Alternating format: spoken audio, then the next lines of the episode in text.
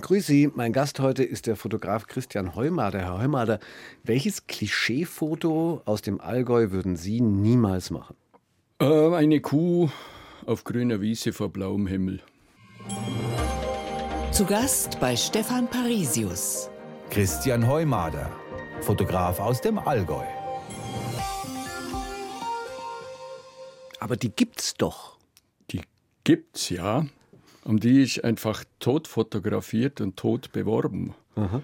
Das ist dieses Allgäu-Klischee, das ja natürlich auch stimmt. Das Allgäu lebt vom Grünland, also die Landwirtschaft lebt vom Grünland, von der Milchwirtschaft, von den Kühen. Und das sind immer schöne Kühe mit schönen Hörnern, aber es ist ein Klischee natürlich. Also mhm. die Wahrheit ist viel komplizierter und viel äh, differenzierter. Und ja. die versuchen Sie festzuhalten. Ähm, umgekehrt, was haben Sie am häufigsten fotografiert im Allgäu und warum wird das nicht langweilig? Am häufigsten habe ich vermutlich Menschen fotografiert, vor allem Menschen bei der Arbeit. Dieses Thema beschäftigt mich eben seit Jahrzehnten. Und mir geht es einfach darum, Dinge festzuhalten, Berufe festzuhalten, Tätigkeiten, die nach und nach verschwinden. Zum Beispiel alte Handwerksberufe, also das alte Schmiedehandwerk verschwindet immer mehr. Der Küfer ist bereits verschwunden, der Drechsler ist auch am Verschwinden. Ja, und so gibt es eben so eine ganze Reihe Berufe. Und Sie haben sie eben noch getroffen, teilweise? Ich habe und eben noch getroffen, ja, die, also so ab der 90er Jahre ja. habe ich das begonnen. Also jetzt, das sind jetzt 30 Jahre und da habe ich einfach noch viel erwischt, was jetzt bereits Vergangenheit ist. Wer einen Eindruck kriegen will von Ihren Bildern, kann sich die bei uns anschauen. Wir haben eine kleine Galerie. Vielen Dank, ja. dass Sie die zur Verfügung gestellt haben, die Sie also unter bayern2.de bei 1 zu 1 der Talk heute finden, bei Christian Heumader. Könnten Sie ein Lieblingsbild davon beschreiben? Also, das Lieblingsbild gibt es nicht, aber eines, das mir jetzt spontan einfällt, mhm. ist einfach ein Holzrücker, der mit Rössern noch Holz bewegt im Wald. Da hatte ich das Glück, den habe ich im Herbst fotografiert. Es war ein kalter Tag. Und man sieht also auf dem Bild den Atem dieses, das ist ja anstrengende Arbeit. Also seinen Atmen und auch des, des Pferdes, Aha. diesen Atem Aha. in dieser kalten Luft. Aha. Das wäre jetzt also ein Bild, das ich persönlich sehr mag. Ja, aber da gibt es natürlich auch noch andere. Wenn diese Bilder nicht gerade bei uns sind, in der Bildergalerie, sind sie zum Beispiel in Büchern, die Sie mhm. selber rausgeben auch. Vieh, Milch, Holz heißen die dicke Bildbände und wer da reinschaut oder auch bei uns schaut, denkt sich vielleicht, oh, mein Monitor ist kaputt oder das Buch ist kaputt, ist alles nur schwarz-weiß. Ja. Warum? Ich bin ja Liebhaber von Schwarz-Weiß. Ja, ja, ganz offensichtlich. Aber, aber berauben, Sie sich, berauben Sie sich damit nicht einer weiteren fotografischen Möglichkeit, dadurch, dass die Dimension Farbe fehlt? Nein, glaube ich nicht. Also ich glaube, dass das bei diesen eher traditionellen Themen, die Abbild, äh, Schwarz-Weiß, die aussagekräftigste Möglichkeit ist, das irgendwie rüberzubringen, um was es mir geht. Es geht mir ja eben zu zeigen, ähm, dass diese Dinge möglicherweise in ein paar Jahrzehnten nicht mehr zu finden sein hm. werden. Und es bezieht sich natürlich auch auf die Fotografie der 50er, 60er, 70er Jahre, die damals noch sehr schwarz-weiß war. Und daran schließe ich irgendwie an, auch fotografische Vorbilder, die ich habe mhm. natürlich. Mhm. Wie zum Beispiel? Ja, August Sander zum Beispiel, einer der großen deutschen Fotografen, der dem seiner Zeit gab es ja schwarz-weiß. Ja, die, die mussten halt noch schwarz. Aber, aber Sie könnten ja anders. Ich könnte auch Farbe. Bloß dann aber kommt die, wieder wahrscheinlich die schwarze Kuh oder die weiße Kuh auf der grünen Wiese ja. und der blauen Himmel raus. Also ich bin in dieser Richtung ausgebildet. Das ist vielleicht auch ein Grund. Ich war hier in München auf einer Fotoschule und uns wurde vor allem die Schwarz-Weiß-Fotografie nahegebracht, also ganz intensiv. Über diese Stationen sprechen wir natürlich in der ja. Stunde hier mit Christian Heumader. Wie viel Nachbearbeitung machen Sie überhaupt bei Ihren Fotos? Heller, dunkler, Kontrastveränderung, Ausschnitt. Ansonsten ja, nichts. Ja. Aber das ist praktisch, wie man es mit Film ja auch schon gemacht hat. Wie man es in der Dunkelkammer auch schon gemacht hat. Also ich habe bis 2006 nur analog fotografiert, seitdem digital. Mhm habe immer früher das alles selber entwickelt, vergrößert. Jetzt mache ich es halt digital, ja. Aber nichts Photoshop, nichts verschönern. Photoshop ja, aber nicht irgendwelche Dinge ausschneiden, umkopieren oder solche Sachen. Das ist unsinnig. 70 Jahre, viele davon fotografiert. Gibt es ein Bild, wo Sie sagen, das ist mir noch nie gelungen? Hm. Also im Bereich meiner Möglichkeiten wüsste jetzt nichts. Aber natürlich, ich kenne Fotografien von berühmten Fotografen, wo ich davor stehe und mir dachte, wie haben die das bloß gemacht? ja, ja. Na, aber ich meine, was, was Sie, wo Sie selber sagen, das habe ich einfach nicht geschafft, das so einzufangen, wie es hätte sein können oder sollen. Ja, also für, zum Thema Alp. Ähm, ich war ja selber auf der Alp viele Sommer. Mhm.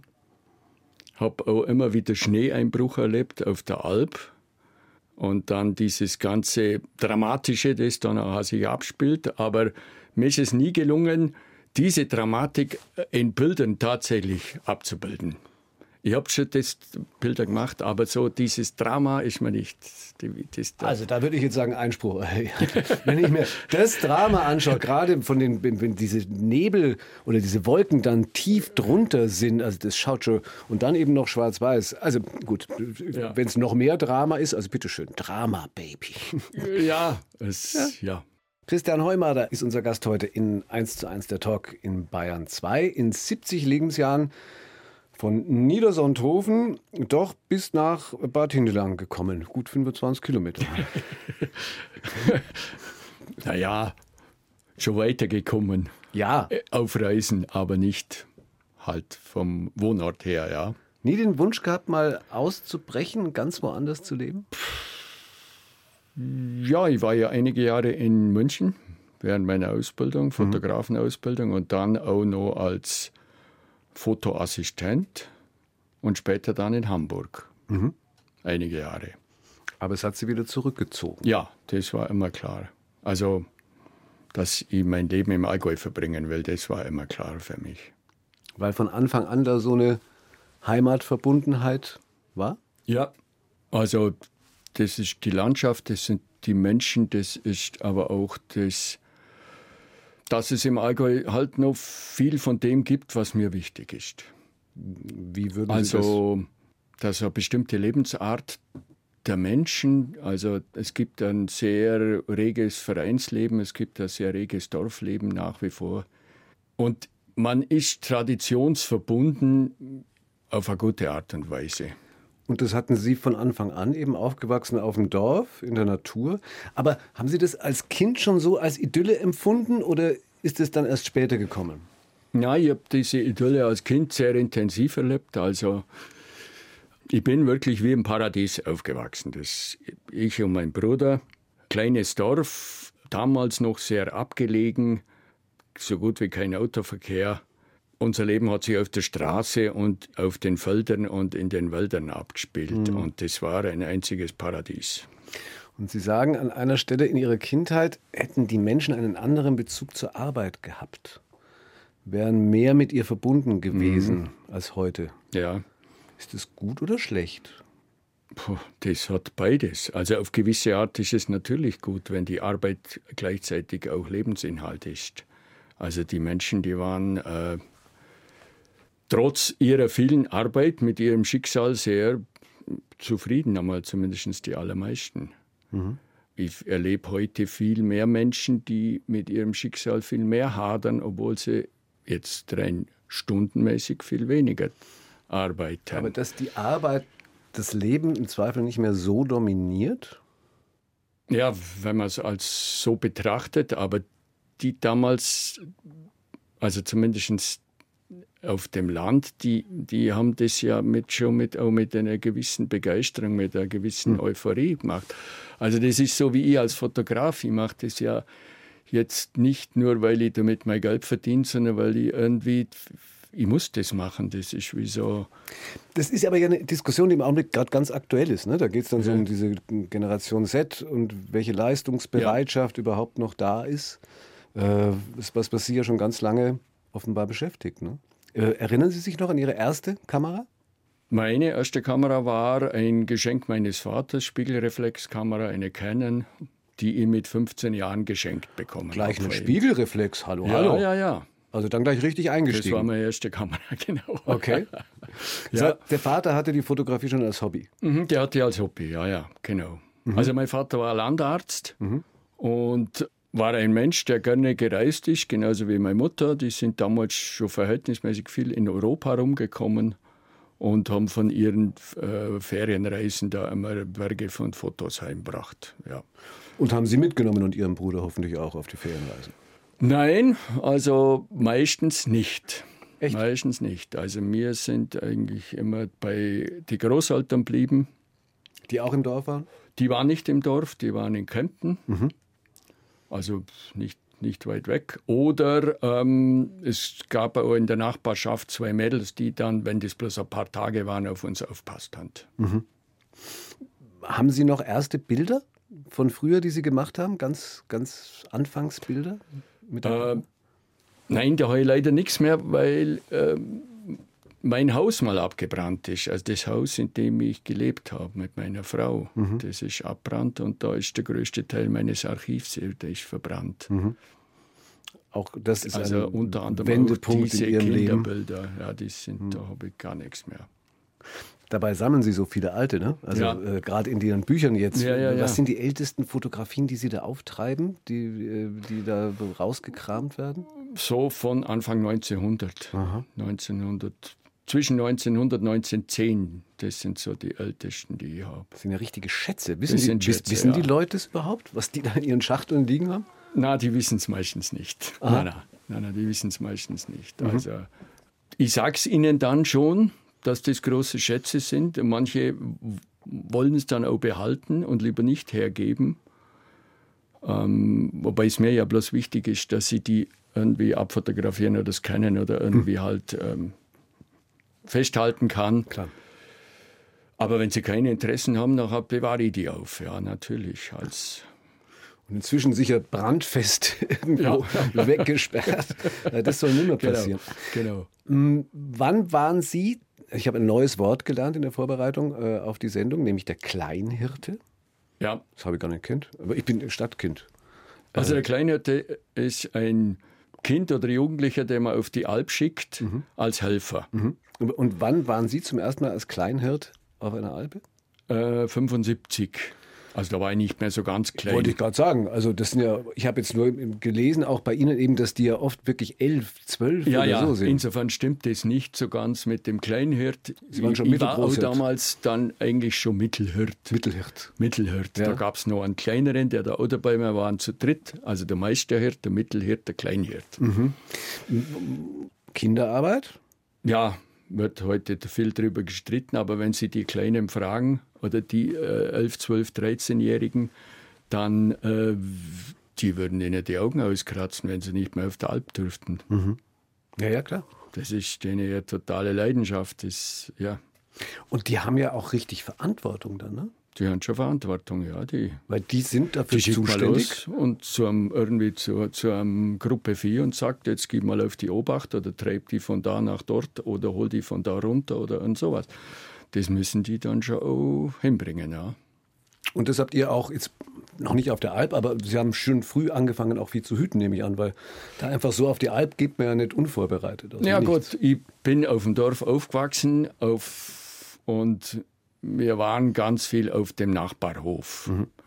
Da war ein älteres Geschwister-Trio, drei waren das, die alle unverheiratet kinderlos, alle drei, und die haben uns wie adoptiert fast. Also Ihren Bruder und Sie. Genau. Und da haben wir also im Stall mitgeholfen und beim Austreiben und beim Eintreiben. Und von daher, also mit Vieh waren wir schon vertraut. Also das heißt, Sie haben dann keinen Bammel vor der Verantwortung mehr gehabt. Ja, doch, im ersten Sommer habe ich schon einen Bammel gehabt, weil ähm, ich so genau wusste jetzt auch nicht, wie das läuft auf der Alp. Aber, aber ja, Hören wir gleich ein bisschen noch drüber, wie es dann so läuft. Aus, der, Ja, weil ja, aus dem einen genau. Sommer sind wie viele geworden insgesamt? 25. 25. Eine Stunde, zwei Menschen im Gespräch auf Bayern 2. Stefan Parisius trifft Christian Heumader. 25 Sommer auf der Alp.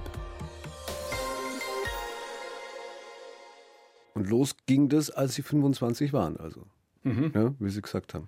Also Na, Mitte, Mitte der 70er, ja, Ende, Ende der 70er. Ja. Also, ja, Und 22. wenn man es 22, genau also rechnen, gut, ja. 22. Und das kurz danach haben Sie dann mit der Ausbildung zum Fotografen angefangen. Äh, 76, 77. Das heißt, da ist dann aus dem Hobby plötzlich, gab es keine andere Berufsperspektive oder, oder äh, wie kam das, dass die Begeisterung... Also, eigentlich war ich dafür vorgesehen, Medizin zu studieren. Mein Vater wollte es unbedingt, meine Eltern wollten das unbedingt. Entschuldigung, Sie sagen, ich war dafür vorgesehen. Ja, ja, das war, meine Eltern waren da ziemlich, also mein Vater war ein, ein Patriarch alten Stiles, der einfach gesagt hat, das wirst du und du übernimmst die Praxis. Und äh, mein Numerus Clausus war aber so schlecht, dass ich keinen Studienplatz gekriegt habe. Und dann hat sich das so über Jahre hingezogen. Und irgendwann, dann habe ich halt gesagt, ähm, nach zwei Jahren, drei Jahren Wartezeit, ich hätte jetzt eigentlich lieber diese Fotoschule machen, weil das mir viel mehr der Vater eingewilligt, aber natürlich immer schon mit dem Hintergedanken, wenn die Zulassung kommt, wird er trotzdem Medizin studieren. Wobei die Zulassung, der Numerus Clausus ist ja das, was die, die Abi-Note war so schlecht. Ja, also der genau. Numerus Clausus ist ja dann das Verhältnis Genau, dazu. Ist. genau, ich okay. einfach. Aber okay, dann zog sich das hin und dann haben Sie zwischendurch Fotografenausbildung gemacht. Habe die Ausbildung gemacht, dann als, als Assistent in München ein paar Jahre assistiert, aber immer im Sommer auf der Alp. Also das habe ich trotzdem weitergeführt. So, aber dann trotzdem probiert mit dem Medizinstudium. Und dann kam eben 80 die Zulassung zum Medizinstudium. Aha. Aber Ich habe es dann wirklich probiert, aber pff, das war es einfach nicht. Das, was ist, also, das war mir eigentlich schon nach dem ersten halben Jahr klar, aber mein Vater hat irgendwie darauf bestanden, ich soll wenigstens das Physikum machen. Das habe ich dann auch jetzt noch geschafft. Sie 27. Ja. Fertig ausgebildeter Fotograf, schon Ja. im Beruf. ja, ja, schon. Und der konnte Sie noch so. Der kommt mit, ja, also ich habe eigentlich nie den Mut gehabt, mich gegen meinen Vater aufzulehnen. So. Das war dann erst nach dem Physik, haben wir gesagt, jetzt ist Schluss, ich mag einfach nicht mehr, jetzt ist wirklich Schluss. Und das war dann auch der Bruch mit dem Vater. Da war dann jahrelang war kompletter Stillstand. Wir haben kein Wort mehr gesprochen, nichts mehr gehört voneinander. Es war, Wie lange ist das gegangen? oh, ich das würde sagen, so 87, 88 ist dann der Kontakt langsam wieder ins Das heißt, das waren ja doch fünf, vier, fünf, fünf, Jahre. sechs Jahre Fünf, sechs war Jahre so. Schluss. Ja. Ist das dann wieder gekittet worden irgendwie oder? Ja, es hat schwierig lang, das hat schon, es war zäh. Es war zäh, aber mein Vater ist dann an Krebs erkrankt Mhm. und das hat ihn sehr verändert. Ist er Er milder ist geworden? viel weicher, viel milder geworden und er war dann auch unheimlich dankbar um Hilfe, um Zeit, die ich mit ihm verbracht habe. Und Mhm. da hat sich dann das Verhältnis eigentlich erst wieder so richtig eingespielt. Hm. Ja ein- gut, ne? Also ich meine, am, am Gott Schluss sei Dank, ja, Gott er- sei Dank. Ich bin froh, dass ich ihn da die letzten Jahre noch begleiten konnte. Der ist dann äh, 93 gestorben und Mhm. äh, ja. Und in all der Zeit haben Sie die Sommer schon auf der Alp Ja, war verbracht. ich auf der Halb. Ja. So, jetzt müssen Sie, nochmal, Entschuldigung, Stadtkind. Äh, wie funktioniert das? Was verdient man da? Wenig. Also, Wenig ist relativ. Ich verdiene Ja. auch wenig. also ich habe da ein paar Mal gewechselt. Ich wollte immer auf größere Alpen, weil man da natürlich besser verdient. Mhm. Also den ersten Sommer war ich ja zu dritt und dann ab den zweiten Sommer allein. Mhm. Und habe halt mit 65 Stück angefangen und irgendwann habe ich dann, ja, habe ich 100 Stück gehabt und Mhm. irgendwann waren es 120 Stück.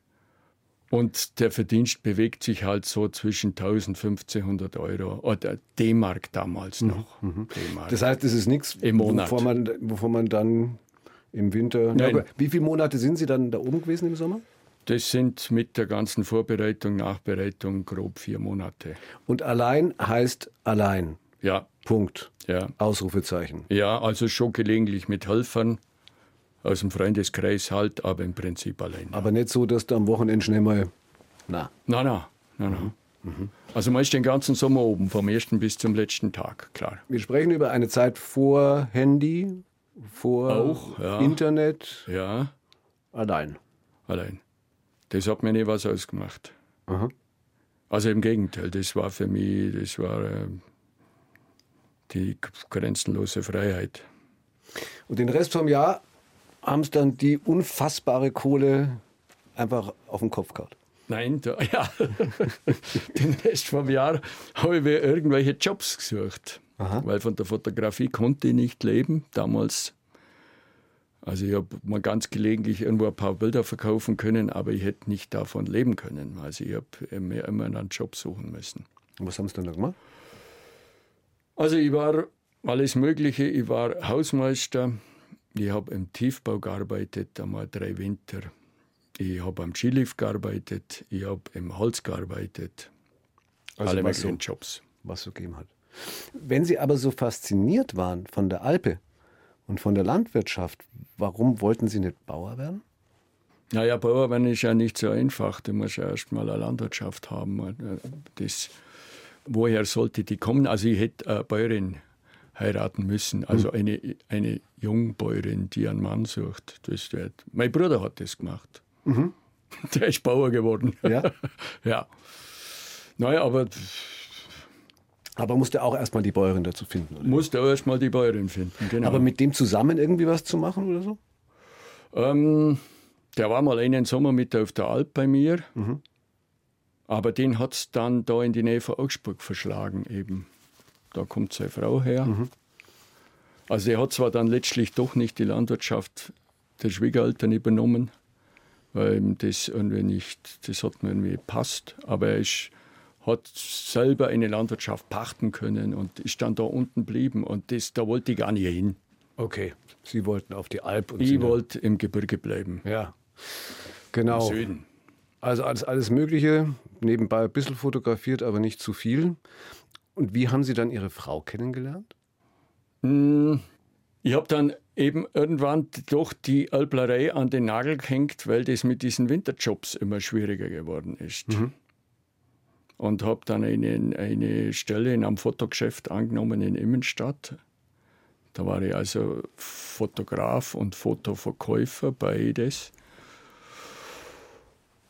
Ja, und meine Frau ist aus Immenstadt.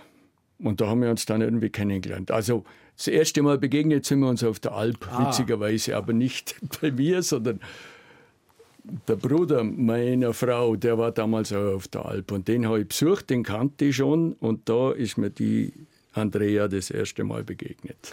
Und dann war es zwar eine tolle Frau, aber keine Bäuerin. Keine Bäuerin, genau. genau. Teilt Ja. sie denn aber Ihre Begeisterung für die Bergalpen? Ja, Auch? die war dann schon nochmal, ja, dann nach, später dann ja wieder auf der Alp. Ähm, die war zwei Sommer war sie ganz dabei, den ganzen Sommer und dann schon auch immer ziemlich viel auf Besuch. Aber eigentlich macht sie ganz was anderes, oder? Die macht ganz was, machte ganz was anderes. Ja, die hat damals ähm, zur Unternehmensberatung gemacht. Ähm, hat da in einer Firma in Hamburg gearbeitet. Eben darum hat es uns dann auch damals nach Hamburg verschlagen. Ja, Ja, als Unternehmensberaterin mit Ihnen im Gepäck sozusagen hatte sie auch viel zu tun, konnte sie auch viel beraten. Weil, wenn ich das richtig verstanden habe, ist schon dadurch Ihr Leben irgendwie in Bahnen gekommen plötzlich. Ja. ne? Ich, doch, also es war ja auch schon, das Leben vorher war schon auch immer etwas chaotisch bei mir, weil mir ja immer wieder was anderes auch eingefallen ist. Und äh, die Alp wollte ich eigentlich nicht aufgeben und die Winterjobs wurden immer schwieriger und so richtig zufrieden war ich nicht mit dem Leben. Und irgendwie dann mit meiner Frau wurde das Ganze ein bisschen geordneter, ja, kann man schon so sagen. Gott, das nehmen wir jetzt einfach mal als eine Liebeserklärung. Ja, Ja. doch. Wunderbar. Kennen Sie Werner Specht? ja, Den kennt, Natürlich. kennt man natürlich im Allgäu, oder? ja, natürlich. Gerade Liedermacher und Maler aus dem Westallgäu, ja. Mhm. Und der singt vielleicht über sowas Ähnliches wie das, was Sie erlebt haben. Bei Ihnen war es der Summer auf der Alp. Er singt vom Summer auf dem Land. Ah.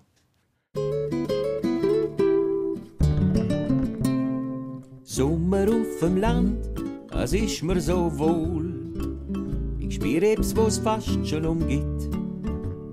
Ich lass mich verführen von dieser Welt und hat's mal so viel Zeit.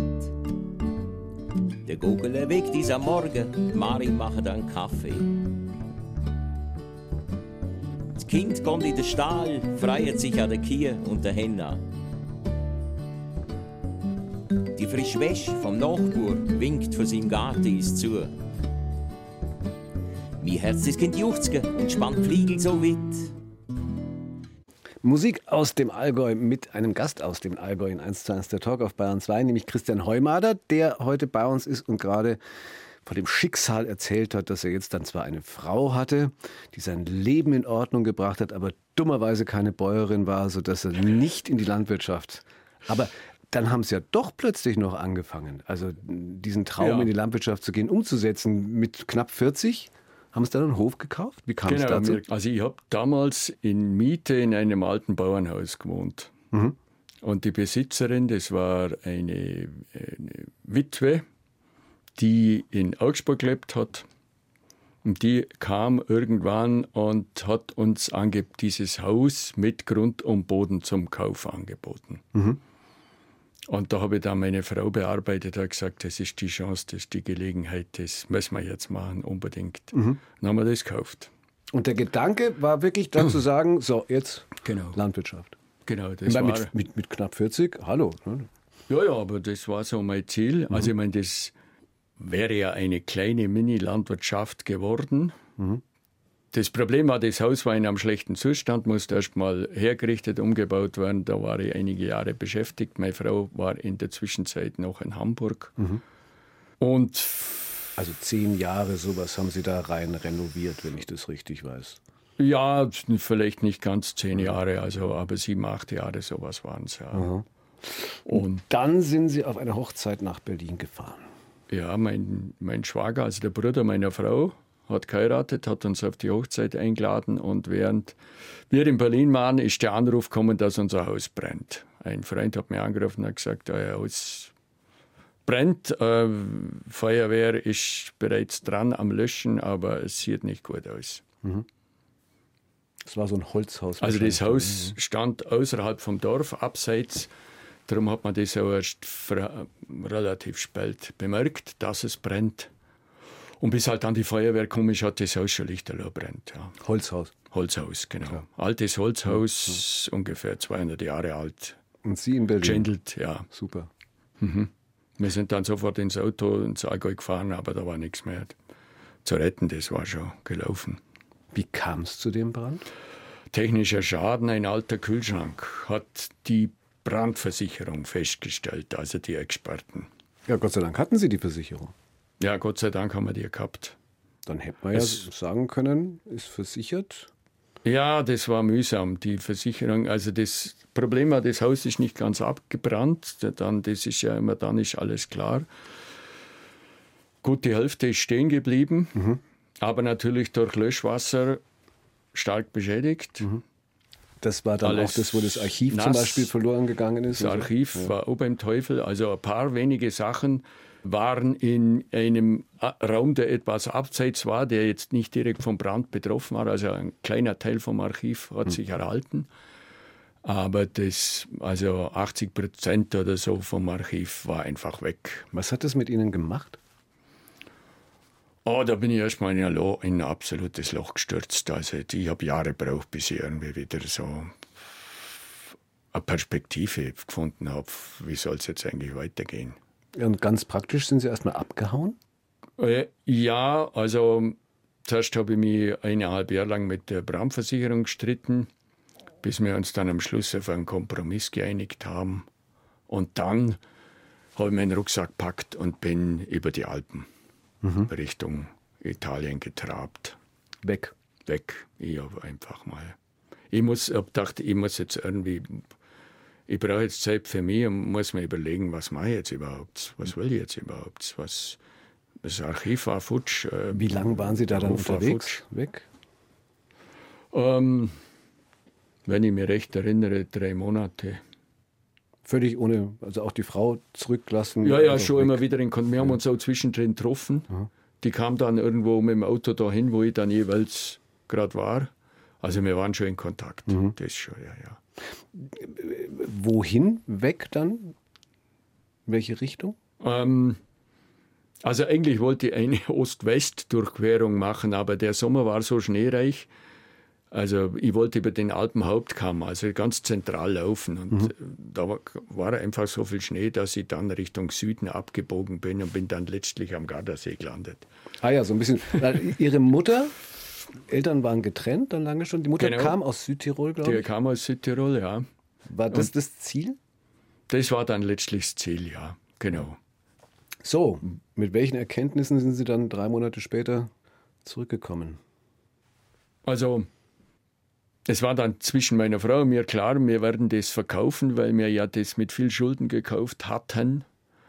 Und wir hätten dann nochmal Geld investieren müssen in, in den Aus... Also die Versicherungssumme die haben wir natürlich schon verbaut, aber wir hätten zusätzlich dann nochmal Geld investieren müssen. Es, meine Frau wollte nicht mehr und ich habe dann auch irgendwie hab einfach nicht mehr den, den Mumm, die Energie gehabt. Und dann haben wir uns entschlossen, das Ganze zu verkaufen.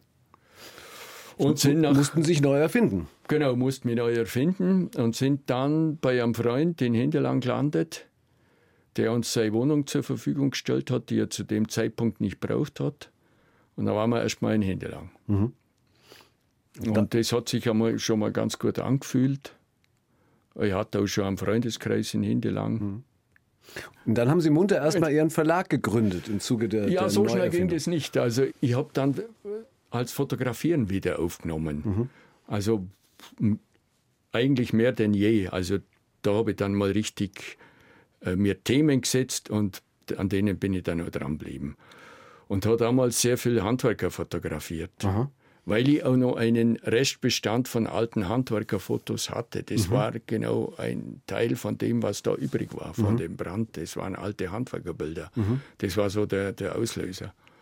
Und über diese Bilder ist dann praktisch das erste Buch entstanden und der Verlag entstanden, genau. Du siehst dann eben auch Handwerk. Äh, Handwerk. Das erste Buch. Also das ist, man muss diese Bände, inzwischen sind es ja mehrere, mal beschreiben. Das ist großformatig. Ich glaube, mhm. ist DIN A4. DIN A4, ne? glaube ich ungefähr. So. Ein bisschen größer. Ein bisschen größer ja. sogar. Bildbänder. 20 mal 30. Bildbände kosten alle so um die 50 Euro. 300 ja. Seiten. So etwa wahnsinnig viel Arbeit, die, die drin mhm. steckt. Mhm. Blöde Frage, kann man davon leben? Nein. Wie viel verkaufen Sie von diesen Bildbänden? Also die erste Auflage waren 1500 Stück. Mhm von den ersten drei Büchern, die sind alle verkauft und äh, das steigert sich jetzt dann so langsam. Die letzte waren jetzt dreieinhalbtausend. Aber trotzdem, so ein Buch dauert ja Jahre. Mhm. Also und Sie sagen ja, Sie, Sie, können nicht davon leben. Nein, leben kann man davon nicht. Es ist schon wie ein Nebenverdienst. Neben ja. was? Ähm, ja, meine Frau war ja auch immer berufstätig. Mhm. Und ähm, ich war ja dann ab 2003 war ich ja wieder auf der Alp. da habe ich das ja wieder aufgenommen. Mhm. also ähm, nochmal zehn Jahre habe ich da nochmal dran gehängt.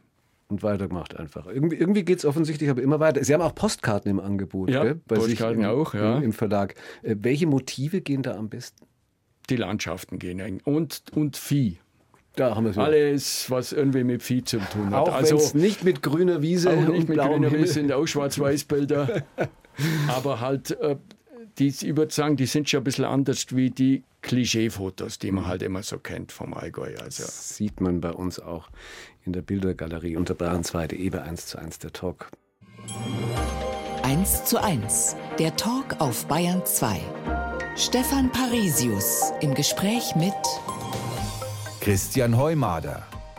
Archiviert alte Berufe. Los ging es eben mit dem Handwerk, mhm. dann Waldarbeiter, Milchbauern. Was fasziniert Alpler. Sie so? Bitte? Nochmal? Die Alpler fehlen Die Alpler, noch, ja, genau. genau. Was fasziniert Sie so an den Berufen? Bei den Landwirten, Bauern, Alplern diese Verbundenheit mit der Natur. Mhm die ich bei denen, die ich porträtiere, einfach noch spüre. Also ich rede jetzt nicht von der industriellen Landwirtschaft, sondern ich rede von kleinbäuerlichen Bergbauernbetrieben im Allgäu. Mhm. und auch den Ölplern, die im Sommer auf der Alp sind und das Viehhüten. Das, da sehe ich einfach noch diesen direkten Bezug zur Natur und zum, auch zu den Tieren. Ist aber schon auch viel Nostalgie mit dabei, oder? Ist das so Sehnsucht nach irgendeiner guten, alten Zeit? Vielleicht Ihrer Jugend? Es ist ganz sicher. Klar. Das ist äh, die Erinnerung an das, was ich als Kind erleben durfte, konnte. Aber es ist auch diese Überzeugung, dass sowas auch heute noch möglich ist. Wo ja dann wir viele sagen, nicht, nein. Wir brauchen nicht unbedingt diese industrielle Landwirtschaft. Es wäre auch heute noch möglich, ähm, naturnah zu wirtschaften und, zu, und Nahrungsmittel zu produzieren. Aber es ist nicht so lukrativ, offensichtlich. Es ist sehr unbequem und beschwerlich. Ja, es ist arbeitsaufwendiger, auf jeden Fall. Arbeitsaufwendiger. Und das sind ja die Probleme. Ich meine, Sie, Sie sehen es ja äh, in Ihren Orten, wie die Anzahl der Betriebe, wie entwickelt die sich? Die ist rückläufig, ja. Leider Gottes, mhm. seit vielen Jahrzehnten. Es geben immer mehr Betriebe auf. Und wenn es gehen würde, würden die ja nicht aufgeben. Also wenn es richtig gut gehen würde, wenn die ja, das gerne richtig, machen Genau, würden. Genau, also. Was kann man machen? Also offensichtlich funktioniert es ja nicht. Äh, die kleineren Betriebe sind ja offensichtlich nicht mehr rentabel. Ja. Muss man das alles künstlich subventionieren? Ich denke, ja, diese Art von Landwirtschaft, die muss man tatsächlich subventionieren, wenn man sie erhalten will. Also es geht ja da nicht nur um die Produktion von Lebensmitteln, es geht ja auch um den Erhalt einer Kulturlandschaft. Es geht auch um den im Nachklang dann um die touristische Bedeutung einer Landschaft. Uns geht natürlich auch um die Erhaltung von einer Artenvielfalt. Mhm. Heute ganz entscheidend. Mhm. Diese Artenvielfalt, die haben wir also im, zum Beispiel in dem Tal, wo ich jetzt bin, im Ostrachtal, ist die einfach noch äh, gegeben. Ähm, das Ganze ist sozusagen ein Vorzeigeprojekt inzwischen, das also von ZIPRA mehrfach prämiert worden ist, mhm. schon eben wegen der großen Artenvielfalt, sowohl was Pflanzen, was Tiere anbelangt, obwohl das Ganze landwirtschaftlich genutzt wird oder eben umgekehrt, weil das Ganze landwirtschaftlich genutzt wird. Und ich glaube, das wird immer wichtiger. Wie nehmen Sie die Stimmung da wahr? Sie haben ja wahnsinnig viel mit, mit Landwirten zu tun. Eben gerade auch aus diesen kleinen Betrieben, die eigentlich nicht überlebensfähig sind ohne Unterstützung. Sind die dann alle jetzt auch bei diesen Bauernprotesten mit dabei? Die sind da auch dabei, ja. Da mischen sich leider zwei Sachen zusammen, die eigentlich gar nicht zusammengehören. Also der Protest kam ja hauptsächlich von den Großbetrieben, die sehr intensiv wirtschaften, mit großem Maschinenaufwand mhm. wirtschaften. Entsprechend viel Diesel brauchen, und entsprechend viel genau, Gestrichen kriegen. Darum war dieses Diesel so ein beherrschendes Thema. Und die Kleinen haben sich da halt jetzt angeschlossen, weil sie auch einmal ihren Ärger und ihren Unmut loswerden wollten. Aber eigentlich müssten wir die zwei Themen trennen, weil mhm. das eigentlich zwei verschiedene Geschichten sind. Mhm. Die Kleinen sind in ihrer Existenz hauptsächlich deswegen gefährdet, weil bei uns eben noch die meisten Anbindestelle haben. Und ähm, das klingt jetzt erstmal natürlich. Jetzt machen wir ein schlimm. anderes Fach, Fass auf, ne? Das klingt ganz schlimm. Also Sie, Sie, Sie sagen, die Anbindehaltung wäre nicht so das Allerverkehrteste. Wenn die so läuft, wie es im, Berggebiet läuft bei uns, ja. Mhm. Wo, die, wo die Viecher tatsächlich äh, zwei Drittel des Jahres draußen sind, im mhm. Freien sind mhm. und nur in den Wintermonaten im Stall stehen, ist das sehr wohl tiergerecht. Und äh, was eben noch dazu kommt, dass bei uns die Betriebsgrößen so sind, dass diese Tiere auch tatsächlich noch gepflegt werden und eben nicht verkommen sozusagen im Stall. Das ist tatsächlich jetzt dann, glaube ich, eine andere Sendung. Ja. Und eine Diskussion, die ja geführt wird. Also ja, ja, äh, wo, genau. es gibt ja Argumente äh, mehr meiner Meinung nach gegen die Anbindehaltung. Aber wie gesagt, das werden wir jetzt nicht äh, austragen. Aber gut, dass Sie das nochmal so differenziert haben, eben unter welchen Bedingungen ja. äh, Sie das Und das sehen. muss man ganz klar trennen von der industriellen Landwirtschaft. Das ist eine ganz andere Geschichte. Mit 70 haben manche schon lange aufgehört zu arbeiten. Mhm. Was treibt Sie an?